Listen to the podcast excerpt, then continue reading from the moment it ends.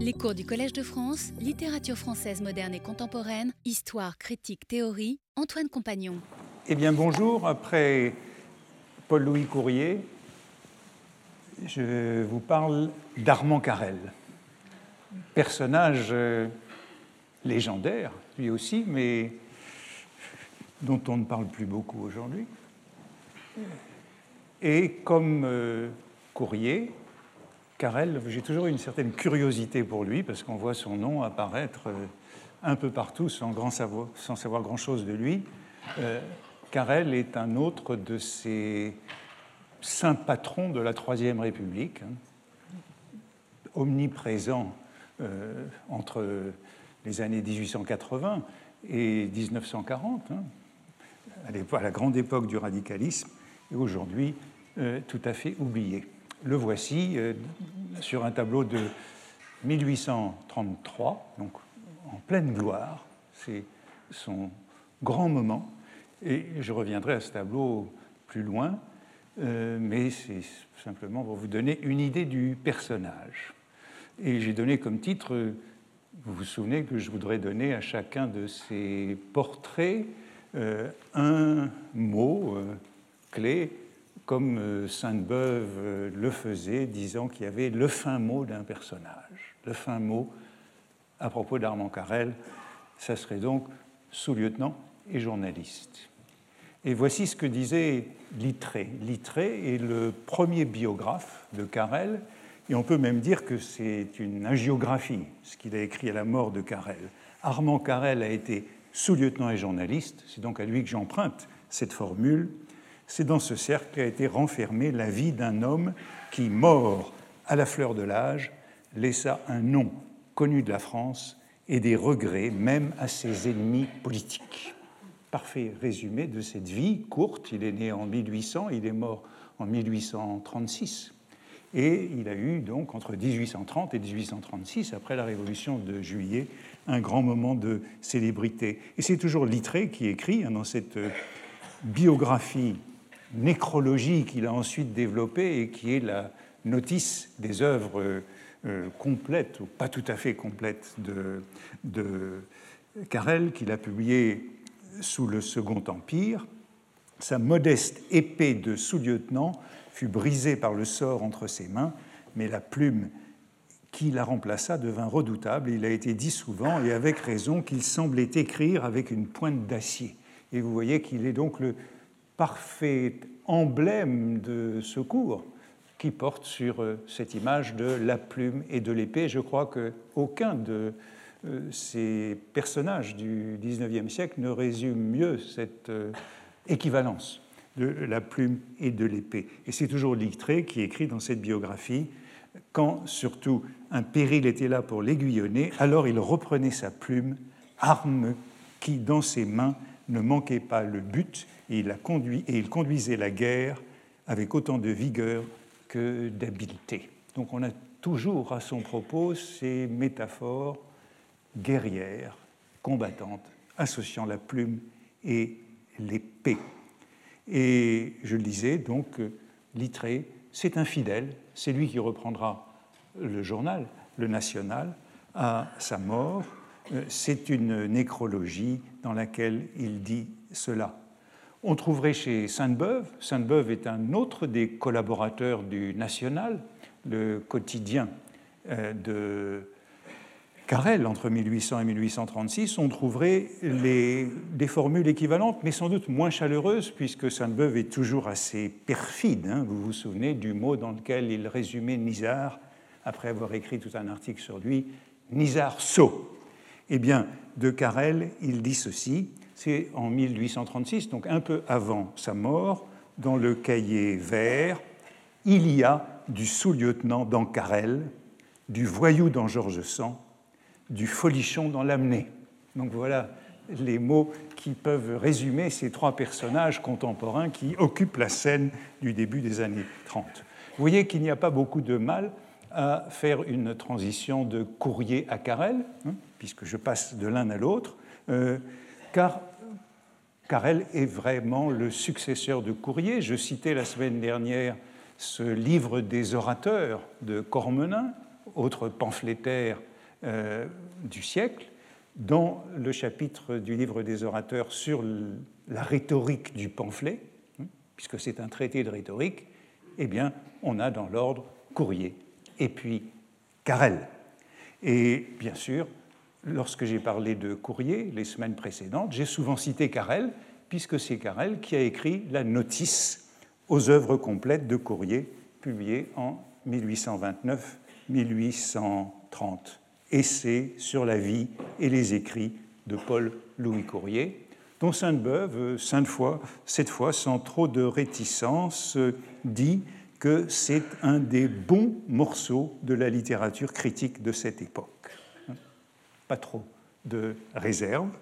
En jugeant un homme qui s'était formé seul à l'étude dans la vie des camps, Carrel, pour en donner la clé, n'avait qu'à s'interroger lui-même. Donc pour Sainte-Beuve, il y a clairement une analogie, un grand rapprochement entre Courrier et Carrel. Pour parler de Courrier, Carrel s'interrogeait lui-même, puisqu'au fond, tous deux sont des militaires autodidactes, érudits, savants, écrivains, mais autodidactes. Tous deux, ce sont donc des officiers, d'abord, hein. euh, Courrier dans l'artillerie, Carrel dans l'infanterie.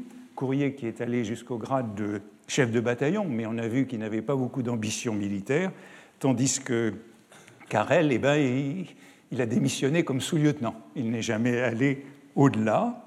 Et bien sûr, Courrier est resté plus longtemps, puisqu'il a fait une partie des guerres napoléoniennes, et notamment en Italie, une vingtaine d'années de service, tandis que Carrel, ça s'est limité à deux ans et demi après sa sortie de Saint-Cyr.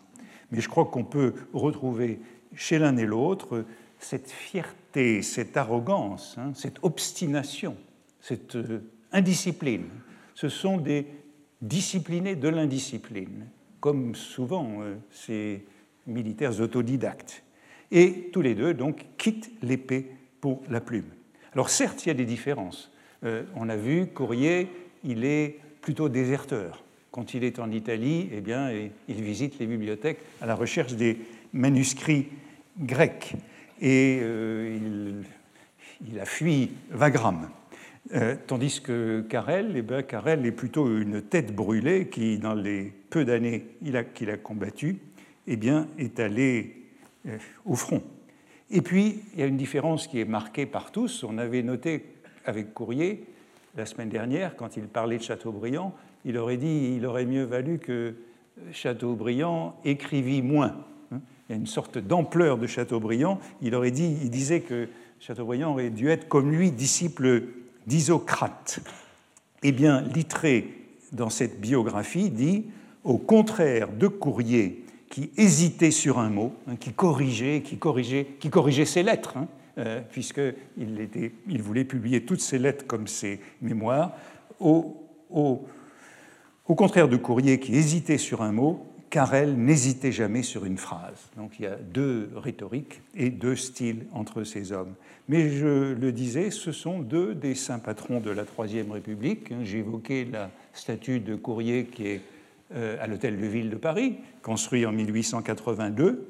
Et bien, la même année, 1882, il y a une souscription nationale pour élever une statue à Carrel dans sa ville natale de Rouen cette statue sera un monument euh, du radicalisme.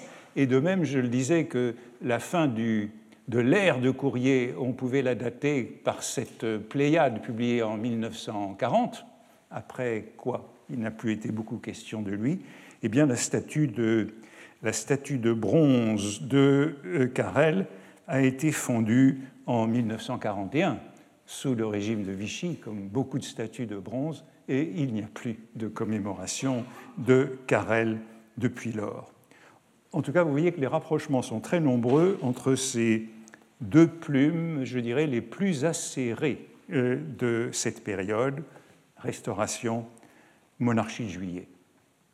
Carrel est donc en plein dans la génération romantique, né en 1800, contemporain de Vigny, né en 1797, de Hugo, né en 1802, de Sainte-Beuve, né en 1804, de Janin, qui est un adversaire dans un journal orléaniste dans la monarchie de juillet, né en 1804 également. Et le portrait que je vous montrais est un portrait de Henri Schaeffer, 1833, grande famille. C'est celle des Harry Schaeffer, son frère aîné, et Arnold Schaeffer, son autre frère, qui est très proche de Carrel dans euh, la charbonnerie au début des années 1820, c'est-à-dire les, mécontents du régime euh, de la Restauration.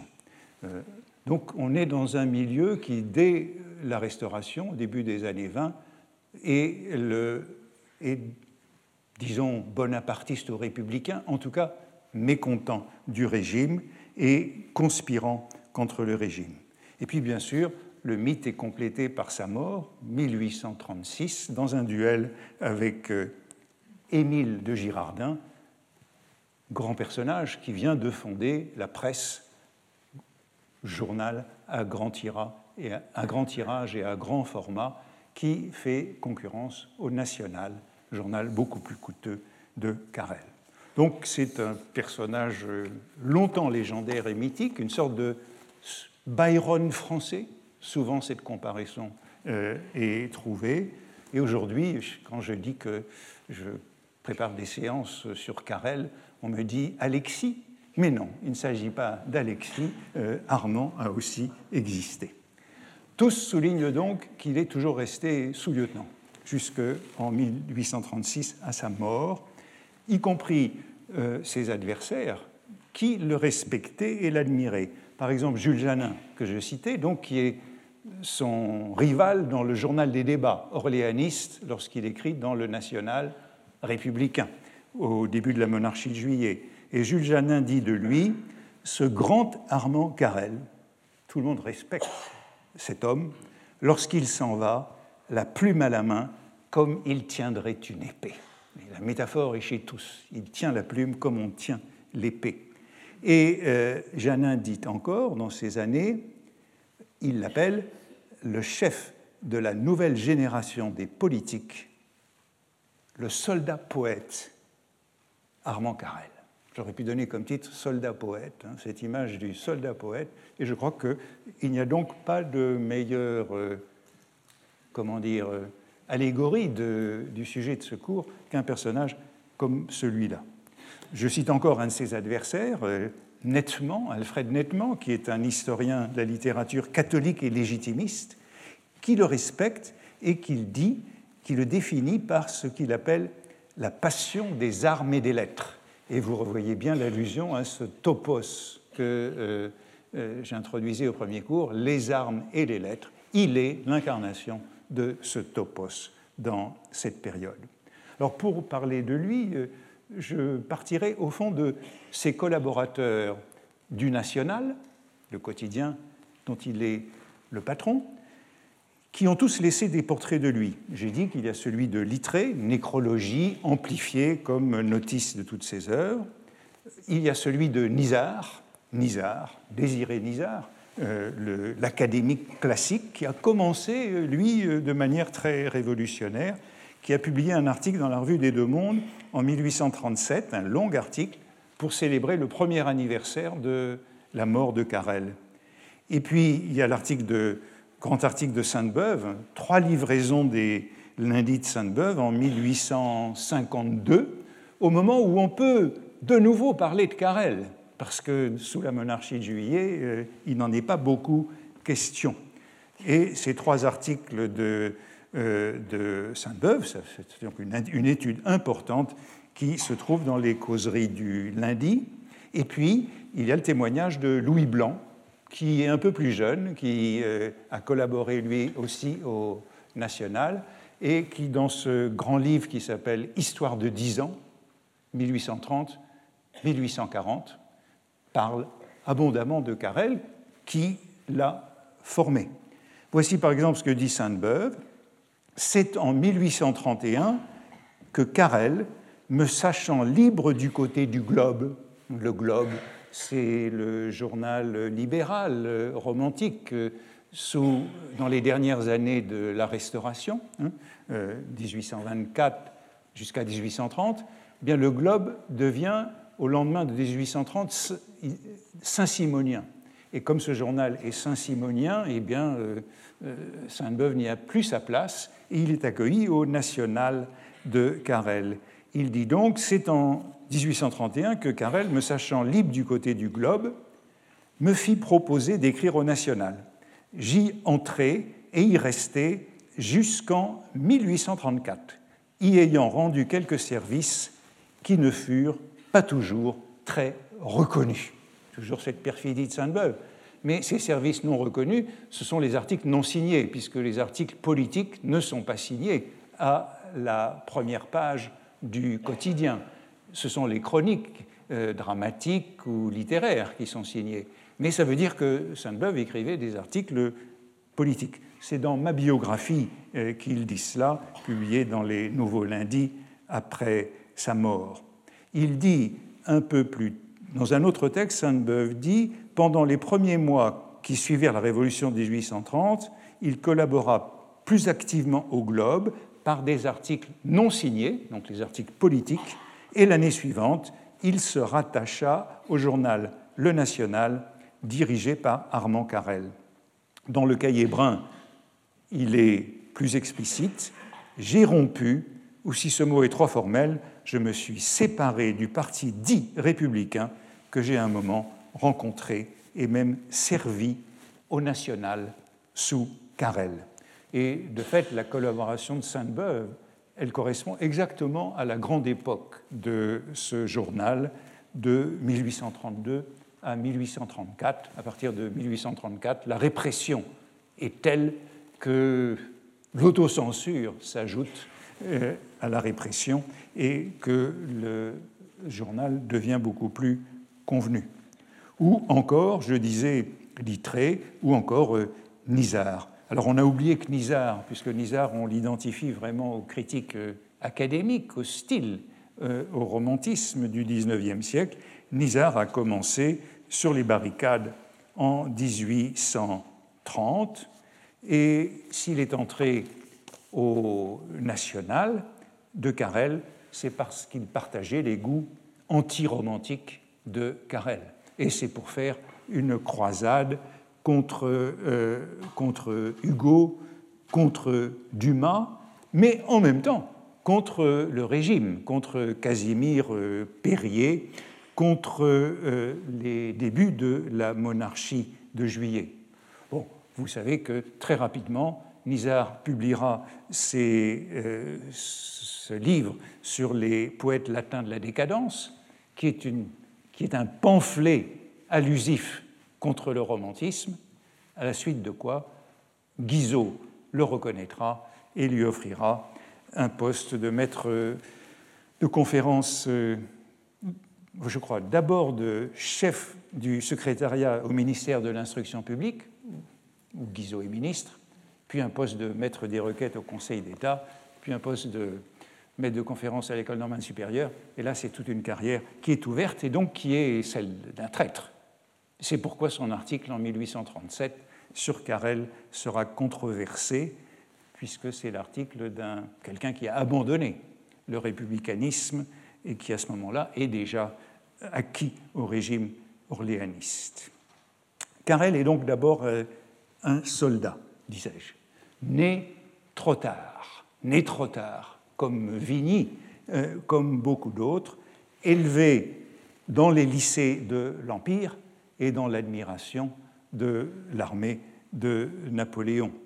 Et il est au lycée déjà rebelle, qualifié de mauvaise tête et qualifié d'instinct militaire.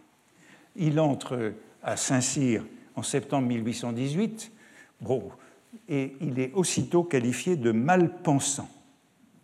C'est sans doute pas un bon moment pour un esprit rebelle d'entrer à Saint-Cyr, où on trouve beaucoup, en majorité, de fils euh, d'émigrés revenus euh, en France. Et il est aux arrêts pour une réponse insolente au général commandant l'école.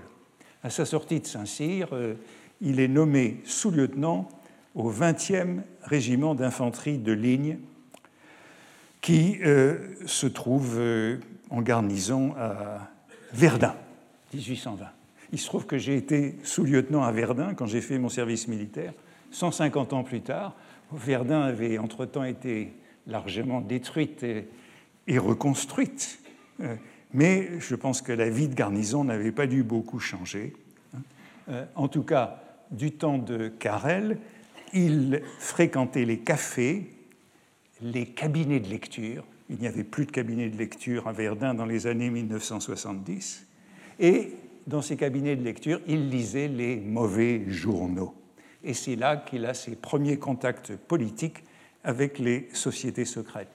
1820, c'est le moment euh, de la prolifération de la charbonnerie et des sociétés secrètes, notamment euh, dans euh, l'armée, qui conspirent, complotent et sont en général dénoncées. Que fait-il à Verdun? Eh bien, autre chose qui le marquera pour toute sa vie, il séduit la femme de son capitaine. Ça ne m'était pas arrivé euh, dans les années 1970. Euh, euh, elle s'appelle Émilie Antoine, elle est originaire de Verdun et elle a épousé un capitaine du régiment de, de, de, Carrel, un capitaine beaucoup plus âgé qu'elle. Hein, c'est un peu la même histoire que celle de Courrier euh, la semaine dernière. Un Courrier qui est assassiné par euh, ses domestiques, amants de sa jeune femme. Eh bien, Carrel, lui, euh, bah, séduit la jeune femme de son vieux capitaine. Voici l'état de service du capitaine Boudor, que j'ai retrouvé tout à l'heure sur cette belle base de données qui s'appelle Léonore, où on a toute la Légion d'honneur. Et vous voyez qu'ici, le capitaine euh, Boudor est en effet au 29e régiment de ligne de 1821 à 1823. C'est exactement les mêmes dates que, que Carrel. Ça s'arrête en février 1823. Eh bien, on va comprendre pourquoi très vite. C'est parce qu'ils partent en Espagne pour faire la guerre désirée par Chateaubriand, ministre des Affaires étrangères. Donc, ils sont bien dans le même régiment. Et cette jeune Émilie Antoine, qui est née en 1803, donc elle n'a elle a, elle a pas 20 ans, elle n'a pas 20 ans, et elle a épousé un homme donc beaucoup plus âgé, un homme beaucoup plus âgé qui a fait toutes les guerres napoléoniennes, qui a été blessé à Waterloo, qui semble-t-il a les mêmes opinions politiques euh, libérales que Carrel. En tout cas, elle quitte le foyer et elle deviendra la compagne de Carrel jusqu'à sa mort. Les deux hommes ont un duel en 1823. Probablement est-ce le premier duel de Carrel et qui est plutôt privé que euh, politique. Mais euh, plus tard, à Paris, Émilie Antoine, Chateaubriand, dans une lettre, lui dit de, fait ses hommages à Madame Carrel. En vérité, euh, le divorce étant interdit euh, sous, euh, sous, la monarchie de Juillet, ça ne sera jamais Madame Carrel, hein, mais c'est elle, néanmoins, qui transmettra l'héritage de Carrel et elle, elle, vivra très longtemps, elle vivra jusqu'en 1897, hein, nonagénaire, nonagénaire, et ça nous donne une idée de ce que Carrel aurait pu traverser. Euh, beaucoup de gens se demandent de lui qu'aurait-il fait en 48 Vous voyez qu'on peut même se demander qu'aurait-il fait euh, en 70 euh, en tout cas, c'est, vous voyez aussi le romanesque de cette vie, auquel tout le monde est sensible, cette vie en concubinage dans un milieu parisien qui est très conservateur. Au fond, pour lire euh, pour comprendre ce début de la vie de Carrel, il faut lire ou relire, comme on dit, Lucien Leven. Lucien Leven se passe exactement dans ces circonstances. Hein. Le manuscrit de Lucien Leven, bon, inachevé, hein, euh, non publié par Stendhal pour des raisons politiques, ce n'était pas publiable politiquement, c'est un manuscrit que, euh, que, que Stendhal a rédigé de mai 1834 à septembre 1836. Exactement les dates de la plus grande notoriété de Carrel, qui meurt en juillet 36 dans ce duel avec Girardin. Et souvenez-vous du début de Lucien Leven. Lucien Leven est chassé de Polytechnique parce qu'il est républicain et s'est rendu aux insurrections, aux manifestations républicaines. Stendhal hésite un peu, soit juin 1832, bon, c'est les funérailles du général Lamarck, soit avril 1834, autre grande insurrection républicaine, bon, c'est la, la fameuse rue Transnonain de la caricature de Daumier. Euh, euh, Stendhal n'est pas très sûr, faut-il choisir 32 ou 34 En tout cas, euh, Lucien Leven est chassé de Polytechnique, se trouve jeune officier en province, dans une ville qui s'appelle Montvalier, qui ressemble à Verdun, et on a cet intéressant interrogatoire de l'inspecteur qui est l'inspecteur qui vient inspecter la division euh, et le régiment, qui est le comte N, père de France, qui demande au général de la division Que font vos officiers le soir? À propos, comment pense-t-il ici? De fichus républicains comme partout Le capitaine Blessin aurait pu vous dire qu'ils sont abonnés au National, le journal de Carrel, au Courrier. Courrier, c'est le courrier français, c'est le journal de Guizot au Charivari. Charivari, c'est le journal de Philippon, dont on a beaucoup parlé avec les chiffonniers, c'est les caricatures, les caricatures et euh, la caricature politique, etc. À tous les mauvais journaux, ils les font venir sous le nom d'un bourgeois de Darnay. C'est lui qui a envoyé 179 francs au National pour sa dernière amende à l'égard du maréchal Ney. Le maréchal Ney, euh, qui a été fusillé en 1815, rallié en 1814, rallié durant les 100 jours de l'autre bord, euh, qui, était père de France et qui a été en procès devant la Chambre des pairs, qui a voté euh, sa condamnation à mort et qui a été fusillé à la fin de 1815. Le maréchal Ney, c'est la honte de la Restauration. C'est un peu comme le duc d'Anguin pour euh, Chateaubriand, hein, la honte de Napoléon, le duc d'Anguin, la honte de la Restauration, le maréchal Ney. Et euh, donc, amende du national et les officiers du régiment de Lucien Leven, républicain, contribuent. Lucien Leven est convoqué par son colonel, informé par les mouchards, et le colonel lui dit Hier, monsieur, vous avez lu le National au cabinet de lecture et vous n'avez pris ni le journal de Paris ni les débats qui tenaient le milieu de la table. Hein.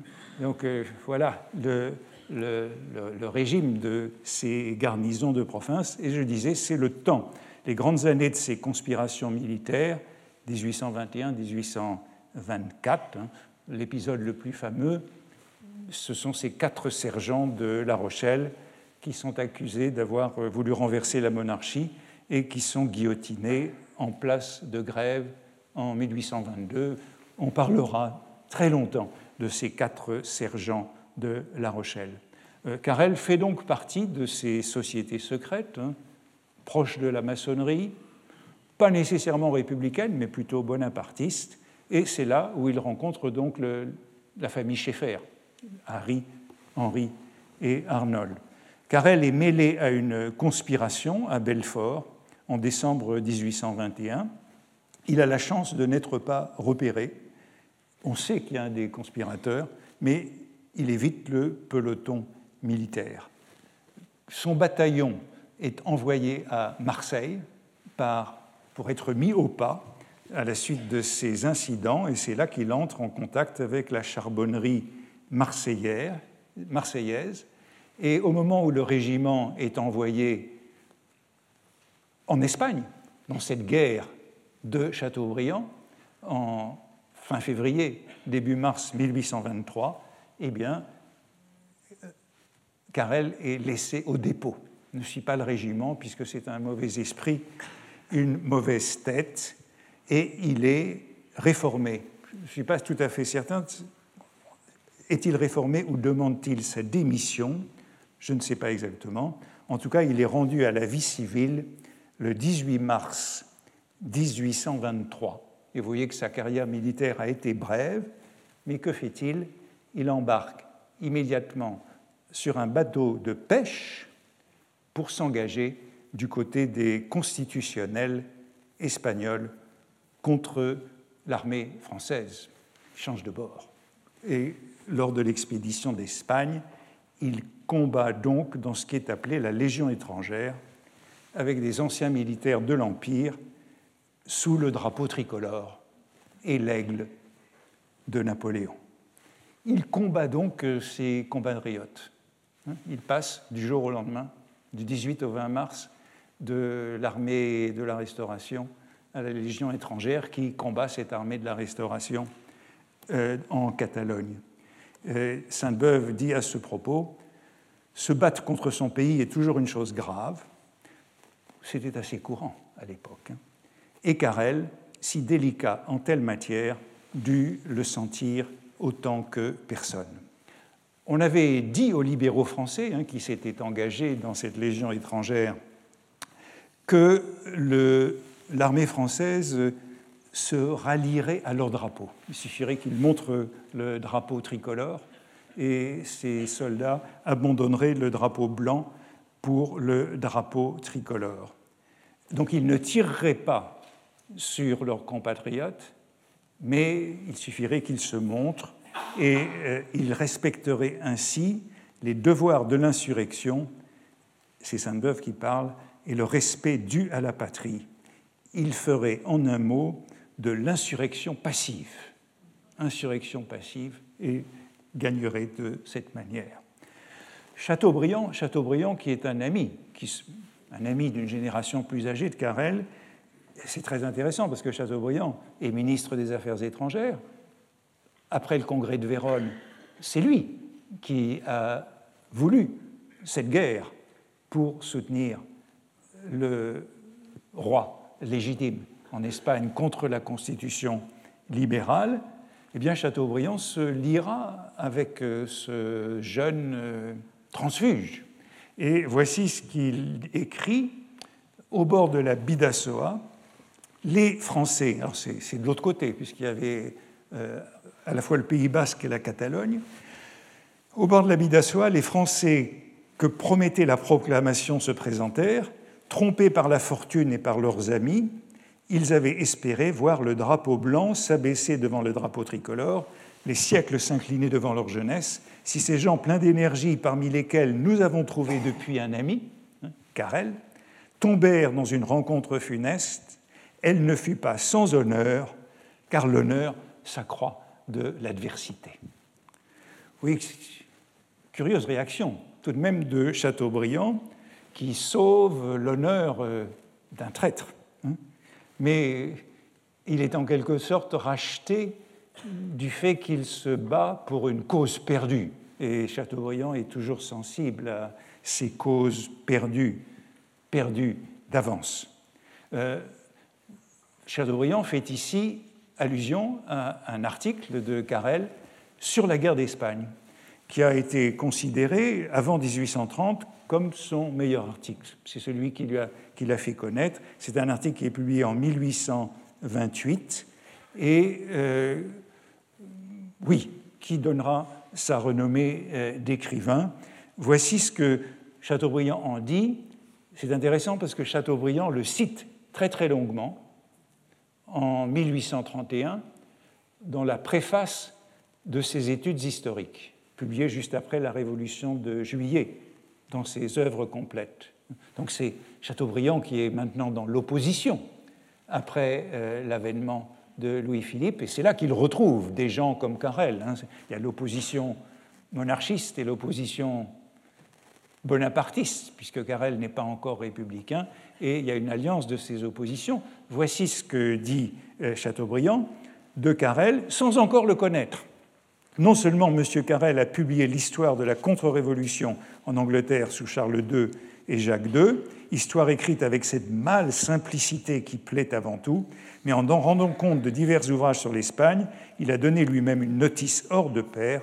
On y trouve une manière ferme, une allure décidée, quelque chose de franc et de courageux dans le style, des observations écrites à la lueur du feu du bivouac et des étoiles d'un ciel ennemi entre le combat du soir et celui qui recommencera à la Diane. On sent dans M. Carrel une opinion fixe qui ne l'empêche pas de comprendre l'opinion qu'il n'a pas et d'être juste envers tous. Et c'est à cela que Chateaubriand est sensible, hein. cette euh, écoute de l'opinion de l'adversaire. Hein. Il a une opinion, mais il est juste, il est euh, loyal. Et cela reviendra toujours dans les jugements de Chateaubriand. De longues pages de Chateaubriand d'éloges de cet homme, dit-il, qui s'est battu sans espoir. Voilà, c'est ça que Chateaubriand admire, c'est ce combat désespéré, pour une cause désespérée, comme lui s'est battu pour la légitimité. Et voici la fin de sa très longue citation de plusieurs pages de Carrel, donc de son histoire de la guerre d'Espagne.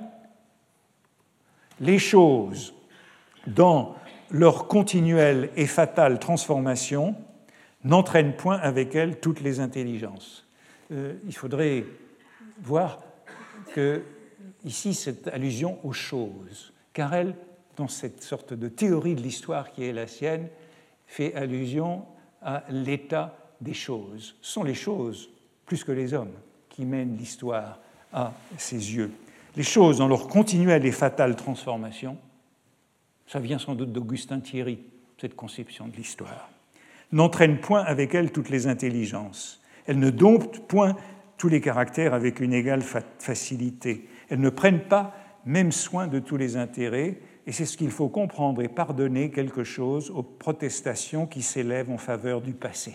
Voyez comment Chateaubriand est sensible à cela. Comprendre les protestations qui s'élèvent en faveur du passé. Quand une époque est finie, le moule est brisé et il suffit à la Providence qu'il ne se puisse refaire.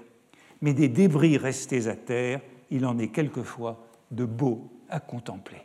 C'est du Chateaubriand. J'ai souligné ces dernières lignes, ça c'est le commentaire de Chateaubriand, l'homme qui a pu les écrire a de quoi sympathiser avec ceux qui ont foi en la Providence. La Providence, et puis euh, la force des choses, ce que Carrel appelle la force des choses qui mène l'histoire. Et le tenant de la Providence se reconnaît dans cette apologie de la force des choses. A pu écrire de quoi sympathiser avec ceux qui ont foi en la Providence qui respectent la religion du passé et qui ont aussi les yeux attachés sur des débris. Vous voyez que Chateaubriand retrouve au fond toute sa philosophie de l'histoire ici euh, chez euh, ce Carrel, ce jeune Carrel, hein, beaucoup plus jeune que lui, qu'il ne connaît pas encore. C'est à la suite de ce texte de Chateaubriand, publié donc en 1831, la préface de ses études historiques, que Carrel lui rend visite. Et c'est donc un hommage inattendu euh, de, de l'homme tout à fait en vue à un jeune écrivain. Voilà un passage qu'il cite qui est évidemment très proche de Chateaubriand dans la nostalgie, dans le culte de la mémoire et des reliques euh, du passé. Mais je reviens à la guerre de, de, de Carrel, puisque Carrel est toujours en Espagne dans cette légion étrangère euh, bonapartiste combattant l'armée française et il doit capituler. C'est lui qui négocie la capitulation avec le général de Damas. Le général de Damas, personnage aussi qui n'est pas inintéressant. Le général de Damas, il a fait carrière euh, dans l'armée du tsar, puisque c'était un émigré. Il a été formé à Saint-Pétersbourg, a fait carrière de l'armée du tsar et est arrivé à Paris en 1814 comme général russe. Mais il a été aussitôt intégré dans l'armée française et c'est lui qui commande la division euh, contre laquelle Carrel se trouve en Espagne. Vous voyez comment on peut changer et se battre contre ses compatriotes. Damas est un général russe avant d'être un général français. Et Damas, après la guerre d'Espagne qu'il mène victorieusement, est nommé ministre de la guerre à la fin de 1823. Et puis Damas, c'est lui qui succède à Chateaubriand comme ministre des Affaires étrangères lorsque Chateaubriand tombe en juin 1824. Ben, c'est avec lui que euh, Carrel négocie la reddition de la Légion étrangère en septembre 1823 à Figueres, Figueras, au-dessus de Barcelone, et Damas leur promet de solliciter leur grâce auprès du roi. Mais voici qu'on les fait passer en conseil de guerre, et Carrel est le premier à passer en conseil de guerre à Perpignan. Le conseil de guerre se déclare incompétent puisqu'il n'était plus officier français depuis deux jours lorsqu'il est parti en Espagne, et euh, il n'est donc pas un rebelle. Mais la décision est annulée par la Cour de cassation. Et on le renvoie à un deuxième conseil de guerre à Perpignan, qu'il condamne cette fois à mort en mars 1824. Euh, Voyez le prestige de l'homme, condamné à mort par un conseil de guerre en 1824. La Cour de cassation casse de nouveau euh, parce qu'il y a eu euh, un vice de forme. Et, c'est, il est jugé par un troisième conseil de guerre, cette fois à Toulouse en juillet 1824 et le troisième conseil de guerre, où son avocat lui conseille de se calmer, de ne pas s'obstiner, parce que chaque fois il fait scandale puisqu'il dit que le conseil de guerre n'est pas compétent pour le juger puisqu'il n'est plus officier. Euh, le troisième conseil de guerre, eh bien, l'acquitte. Premier conseil de guerre non compétent, deuxième condamné à mort, troisième acquitté. Et c'est ainsi que il quitte l'armée, non sans avoir utilisé ce séjour en prison, suivant le modèle que j'avais décrit l'an dernier du loisir studieux.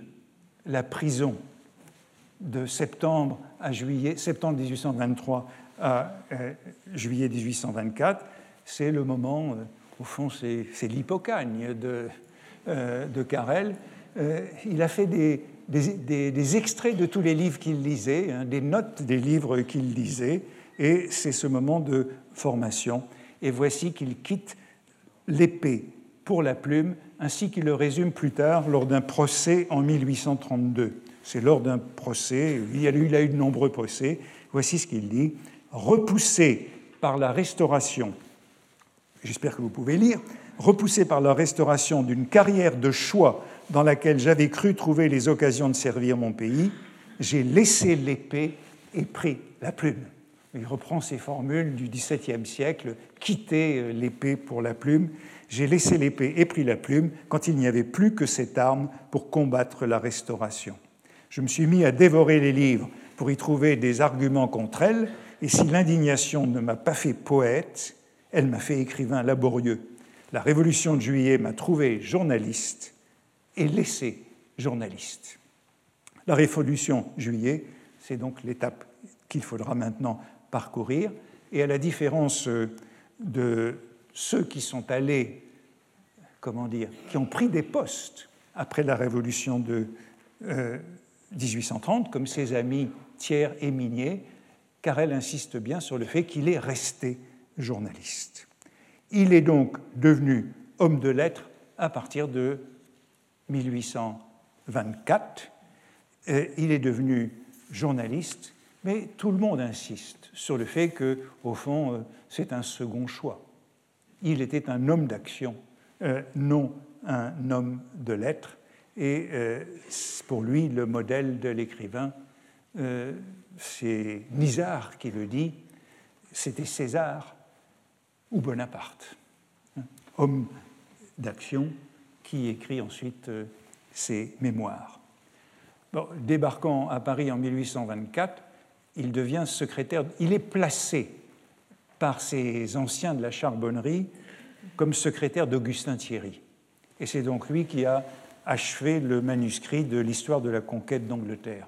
Et c'est pourquoi je disais que ces théories de l'histoire, elles euh, sont redevables à Augustin Thierry. C'est lui qui lui a mis le pied à l'étrier chez qui il a appris son métier, à la suite de quoi il a écrit plusieurs petits manuels d'histoire et publié dans la presse, dans la presse libérale. Il contribue euh, au Globe, hein, au constitutionnel et à un journal saint-simonien qui s'appelle Le Producteur. Dans Le Producteur, eh bien, c'est là qu'il a sa première polémique. Première polémique de Carrel, saint-simonienne, en décembre 1825, contre Stendhal, contre le pamphlet de Stendhal que je citais il y a quelques semaines, euh, le nouveau complot contre les industriels. Je citais ce pamphlet de 1825 parce que c'est le moment où Stendhal est tout proche de Courrier, qu'il rencontre chez Delécluse, hein, et euh, Stendhal se met à écrire des pamphlets en 1823, Racine et Shakespeare, en 1825 contre les nouveaux industriels, sous l'influence de Courrier. Hein. Je vous le disais, euh, on dit que Courrier a relu les pamphlets de Stendhal. Et le premier pamphlet de Stendhal, c'est donc du nouveau complot contre les industriels, contre la tyrannie libérale, contre la tyrannie saint-simonienne, que Stendhal appelle les marchands de calicot. Et euh, euh, euh, Courrier réagit de cette façon nous ne chargeons, nous ne nous chargeons pas de répondre à toutes les excellentes plaisanteries lancées par lui contre un homme, par lui c'est Stendhal, contre un homme qu'il faudrait placer au rang des bienfaiteurs de l'humanité, Saint-Simon, n'eût-il établi qu'une vérité, celle qui nous sert d'épigraphe, l'âge d'or qu'une aveugle tradition a placé jusqu'ici dans le passé et devant nous. Quant à ce qui nous est personnel, allusion à cette notion de personnalité qu'on connaît bien maintenant, ce qui nous est adressé personnellement dans la brochure de M. de Stendhal, nous ne saurions nous en occuper ici. Cette feuille ne doit pas s'ouvrir à une polémique qui n'intéresserait que l'amour-propre des rédacteurs, surtout si pour entrer en lice avec un prétendu adversaire, il fallait descendre dans le trivial, c'est-à-dire sur le terrain d'où sont parties les pasquinades que nous avons lues. Euh, bon, il n'y aura pas d'animosité et de ressentiment après cette polémique, puisque Stendhal collaborera au National de Carrel en 1830. Le premier livre de Carrel, le premier vrai livre de Carrel, c'est ce livre auquel euh, Chateaubriand faisait allusion tout à l'heure, Histoire de la, de la contre-révolution en Angleterre sous Charles II et Jacques II livre publié en 1827. Ce livre, est-ce un livre d'histoire? Est-ce un pamphlet? Ce livre est un pamphlet. Analyser la contre-révolution en Angleterre avant la Glorious Revolution, c'est parler par allégorie de la situation française. Euh, Nizar dit c'est moins une histoire qu'un pamphlet historique. Sainte-Beuve dit c'est un pamphlet d'allusions et de circonstances. Il est évident que c'est une leçon à l'usage de la France. Donc, racontant ce qui s'est passé en Angleterre, on veut délégitimer euh, le régime de Charles X à ce moment-là. Au fond, c'est une allégorie de la situation, citation française, et voici d'ailleurs l'incipit de ce livre, La contre-révolution, anglaise, à laquelle les deux rois Charles II et Jacques II ont eu le malheur d'attacher les destinées de leur famille, a été la dernière résistance opposée en Angleterre par le pouvoir royal à l'établissement du gouvernement consenti. Voilà la formule clé qui est celle de gouvernement consenti. C'est donc tout un programme qui est là. Cette formule gouvernement consenti, elle vient de, Locke, hein, du traité euh, de Locke sur le gouvernement par consentement, hein, qui est la clé du euh, libéralisme. Le vrai gouvernement, pour Locke, c'est le gouvernement consenti, par opposition au gouvernement imposé ou octroyé, comme si la charte avait été octroyée. Et, euh, et un peu plus bas dans cette même, c'est les premières lignes du texte, hein, euh, les premières lignes du texte. Euh, comme s'il y avait dans ce dénouement de la contre-révolution anglaise une grande leçon, le mot de leçon est bien là, pour le temps où nous vivons, on se reporte avec une vive curiosité vers celui qui s'écoula entre le rappel des Stuarts et leur seconde euh, chance. Hein? Seconde chute, pardon. Hein? Pardon, j'étais perdu dans mon texte. Il s'agit donc de tirer la morale de l'échec de la restauration anglaise. Et il y a cette phrase, c'est toujours dans l'introduction de cette histoire de la contre-révolution anglaise. Ah, voilà. Ainsi, la contre-révolution appris au peuple anglais que ses libertés étaient incompatibles avec la royauté non consentie, et que pour conserver la royauté avec avantage, il fallait la régénérer, c'est-à-dire la séparer du principe de la légitimité. Bon, c'est une phrase qui, de manière assez explicite, est un appel à l'autre branche, au duc d'Orléans, en 1827. Hein, séparer la royauté de la légitimité. Et voici ce qu'en dit Sainte-Beuve. Cette phrase qui mettait la pensée trop à découvert et qui indiquait trop nettement pour la France la solution d'Orléans comme le dénouement naturel de la lutte engagée était d'abord dans l'introduction de l'ouvrage. Elle fut supprimée et on fit un carton dans lequel elle ne se retrouve pas. J'ai sous les yeux les deux imprimés. Cette phrase a été euh, censuré et une page collée, mais euh, malheureusement, je n'ai pas encore eu le temps d'aller voir l'exemplaire de la Bibliothèque nationale. Il n'y en a qu'un seul pour voir s'il est avant ou après censure. Et les exemplaires qu'on peut trouver ailleurs, eh bien, ils, sont, ils précèdent la censure. Vous voyez que Carrel est donc en 1827 pour un programme de substitution de la royauté consentie à la royauté légitime, imposée et à la charte octroyée. Et c'est donc euh, vraiment l'article premier du libéralisme qui euh, est euh, au programme hein, contre le droit divin. Alors cet article, ce livre n'a pas eu beaucoup de succès, apparemment, et contrairement à ce que, Carrel espérait, il espérait au fond être dans la classe de Thiers et de Minier, qui publient leurs grandes histoires de la Révolution française aux mêmes dates. Et je le disais, son premier succès, c'est l'article sur la guerre d'Espagne. Revoici Chateaubriand.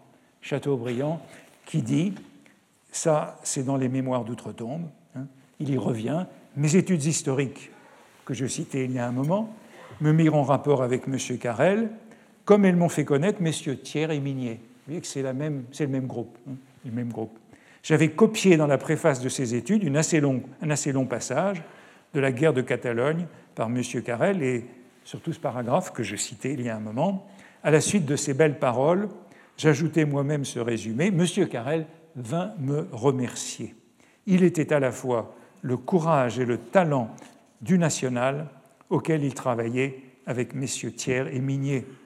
M. Carrel appartient à une famille de Rouen, pieux et royaliste, et vous voyez que Chateaubriand s'en prend à la légitimité qui n'a pas su donner un rôle à ce jeune homme prometteur. La légitimité aveugle et qui rarement distinguait le mérite méconnu M. Carrel. Fier et se sentant, sentant sa valeur, il se réfugia dans des opinions généreuses où l'on trouve une compensation au sacrifice éprouvé, etc., etc. Chateaubriand voit clairement en Carrel une sorte de fils spirituel qui est partagé entre l'idéal et puis la condition qui est la nôtre, combattant pour des chimères. Et Carrel est aux yeux de Chateaubriand un mélancolique. Monsieur Carrel n'est pas heureux. Rien de plus positif que ses idées, rien de plus romanesque que sa vie. Volontaire républicain, euh, Chateaubriand se trompe. Hein. Euh, euh, Carrel n'est pas républicain en 1823, il, est orléaniste plus tard, il est bonapartiste à ce moment-là. Pris sur le champ de bataille, condamné à mort par les autorités françaises, échappé à mille dangers, l'amour se trouve mêlé aux troubles de son existence privée. Donc Chateaubriand, qui envoie ses hommages à Madame Carrel, est aussi au courant de ses amours malheureuses. Euh, il lui faut protéger une passion qui soutient sa vie et cet homme de cœur, toujours prêt au grand jour à se jeter sur la pointe d'une épée, mais devant lui des guichets, les ombres de la nuit. Il se promène dans les campagnes avec une femme aimée à cette première heure de l'aube où la Diane, de nouveau la Diane, hein, qu'on avait vu tout à l'heure, l'appelait à l'attaque des tentes de l'ennemi. Il y a donc une très grande proximité entre ces deux hommes. Je passe vite sur la suite. J'ai cité la, grande notice sur euh, Courrier. Euh, le bilan de ce premier moment, comme le dit Sainte-Beuve, c'est que Carrel était fait pour devenir un des généraux remarquables de la République et de l'Empire, mais qu'il s'est retrouvé journaliste tout en restant sous-lieutenant. Euh, le National maintenant, le National qui est ce quotidien fondé en 1830, en janvier 1830, et qui est totalement identifié à Carrel. Il est fondé en janvier 1830 avec Thiers et Minier. Et Carrel est le troisième homme, le moins important des trois. Thiers, Minier et Carrel. Voici ce que dit euh, Chateaubriand de ces trois hommes.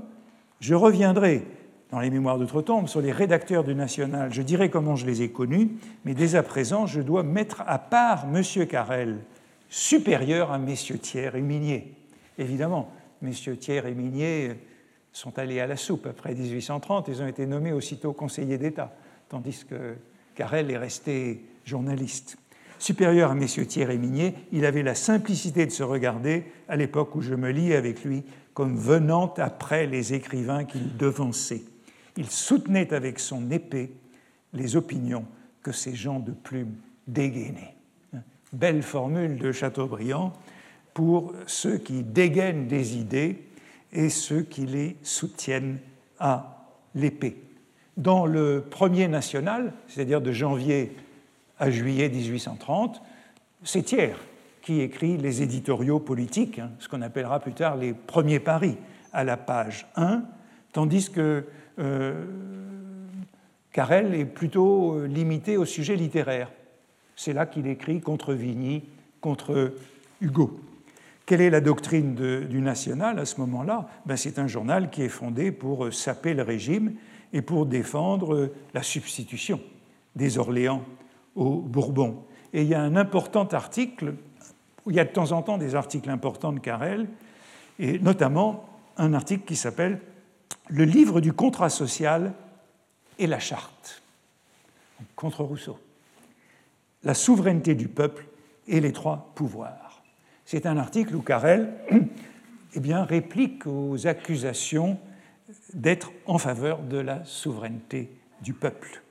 Et c'est là qu'il dit qu'il n'est ni pour la légitimité ni pour la souveraineté du peuple, mais pour la force des choses. La force des choses. La charte a été non pas octroyée, dit-il, mais venue de la force des choses. C'est la force des choses qu'il a imposée. Elle est l'œuvre des temps et non de l'arbitraire royal. Autrement dit, si la charte était le résultat de l'arbitraire royal, elle pourrait être révoquée, comme l'édit de Nantes, mais la charte, elle est le résultat de l'histoire. Voici ce qu'il dit je saute des. Voilà. Vous savez bien que ce n'est point un pur élan de paternité monarchique, hein, l'octroi de la charte par Louis XVIII, mais les mécomptes et les fatigues de toutes les inimitiés qui ont fait la charte, qu'en un mot, elle est l'œuvre de la guerre et non de la paix. Si la royauté l'aristocratie, le peuple étaient amis de leur nature, il ne serait pas nécessaire qu'une charte vînt dire ce qui se peut et ce qui ne se peut pas pour chacune des parties mentionnées au contrat. Après la charte, il n'y a donc plus à se battre si chacun est sage. Et le peuple n'a plus besoin d'être souverain. Vous voyez, c'est une affirmation d'un personnage euh, qui n'est pas du côté euh, des révolutionnaires dans ce moment-là et de l'insurrection. C'est un libéral à l'anglaise. Hein.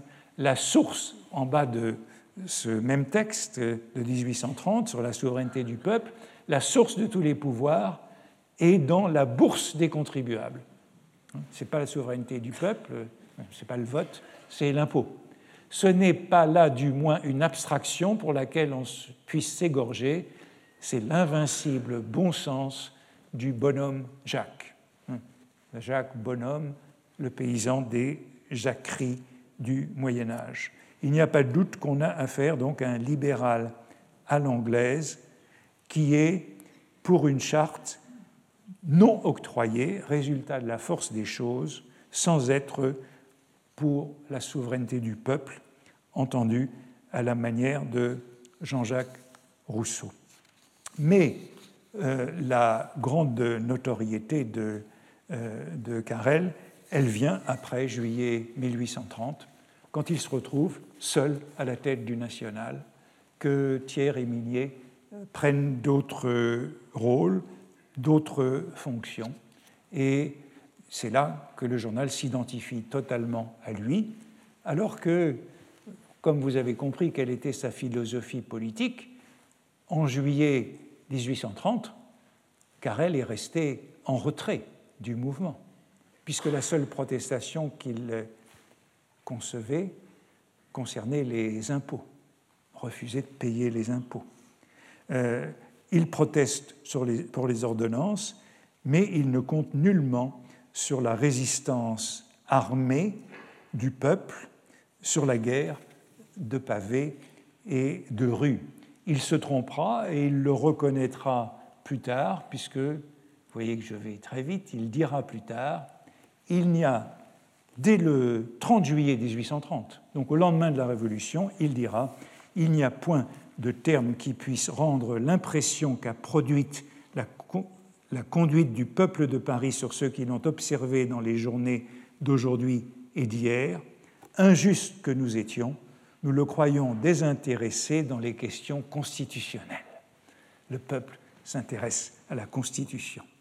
Peindre l'intrépidité, l'intelligence, l'infatigable ardeur avec laquelle le peuple s'est prodigué dans une foule d'attaques meurtrières depuis deux jours serait impossible, cet héroïsme particulier à la nation française en Europe ne s'était montré dans aucune circonstance tel qu'il a éclaté à la lecture des infâmes ordonnances du 26. Il faut ajouter encore qu'on a bien vu que ce peuple n'était plus celui de l'Ancien Régime, mais celui que la Révolution a formé. Le peuple n'a point égorgé ceux qui tombaient entre ses mains, il a été clément autant que brave, il a bravé il a traversé les appartements des Tuileries sans détruire, sans piller, sans emporter.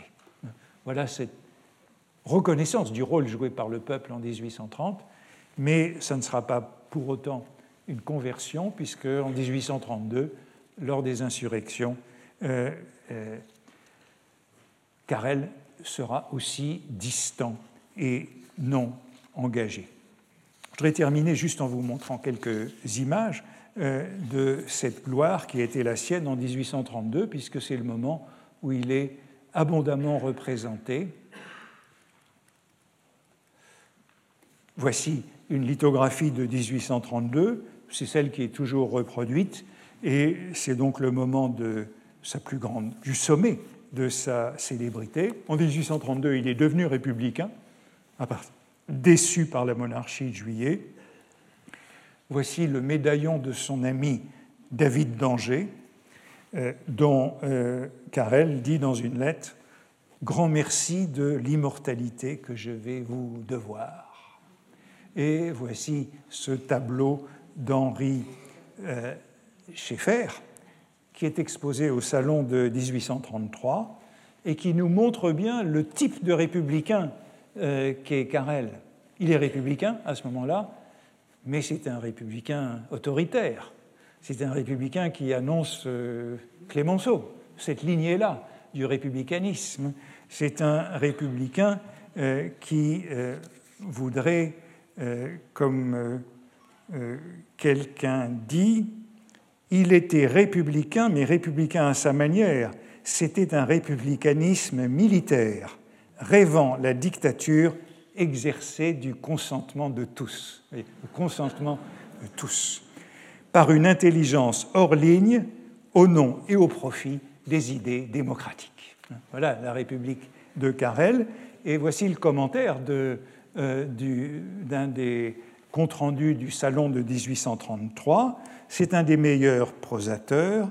Remarquez qu'il n'a pas arboré le gilet rouge, l'habit au large revers, les gants couleur sang, le chapeau pointu ou écrasé, la barbe ou les longs cheveux flottants.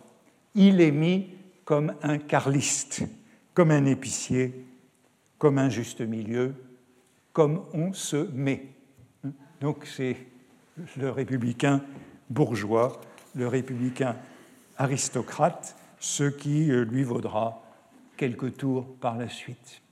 Et le voici encore dans une caricature du euh, Charivari dans cette même période de son plus grand succès. Et j'arrête ici pour aujourd'hui. Retrouvez tous les contenus du Collège de France sur www.colège-2-france.fr.